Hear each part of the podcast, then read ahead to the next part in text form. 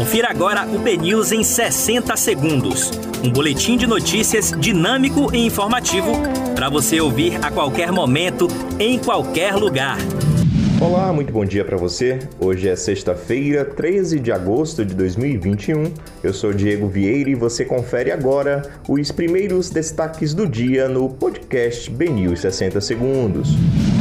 Rodoviários suspendem circulação de ônibus após tiroteios em Nova Brasília de Valéria, em Salvador. Detran Bahia suspende atendimentos e realiza manutenção no sistema nesta sexta-feira. Governo desabilita 234 leitos para a Covid-19 na Bahia. Ministro do STF determina prisão de ex-deputado Roberto Jefferson por ataques às instituições democráticas. Planalto torna opcional uso de máscara contra a Covid em cerimônia com Bolsonaro.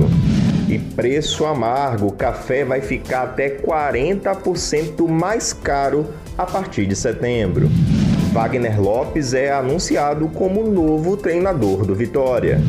Secretaria Municipal da Saúde de Salvador faz mutirão para cadastramento de adolescentes com comorbidades e deficiência permanente nesta sexta. E atenção, trabalhadores nascidos em setembro podem sacar o auxílio emergencial a partir de hoje. Para mais detalhes sobre essas e outras notícias, acesse bnews.com.br.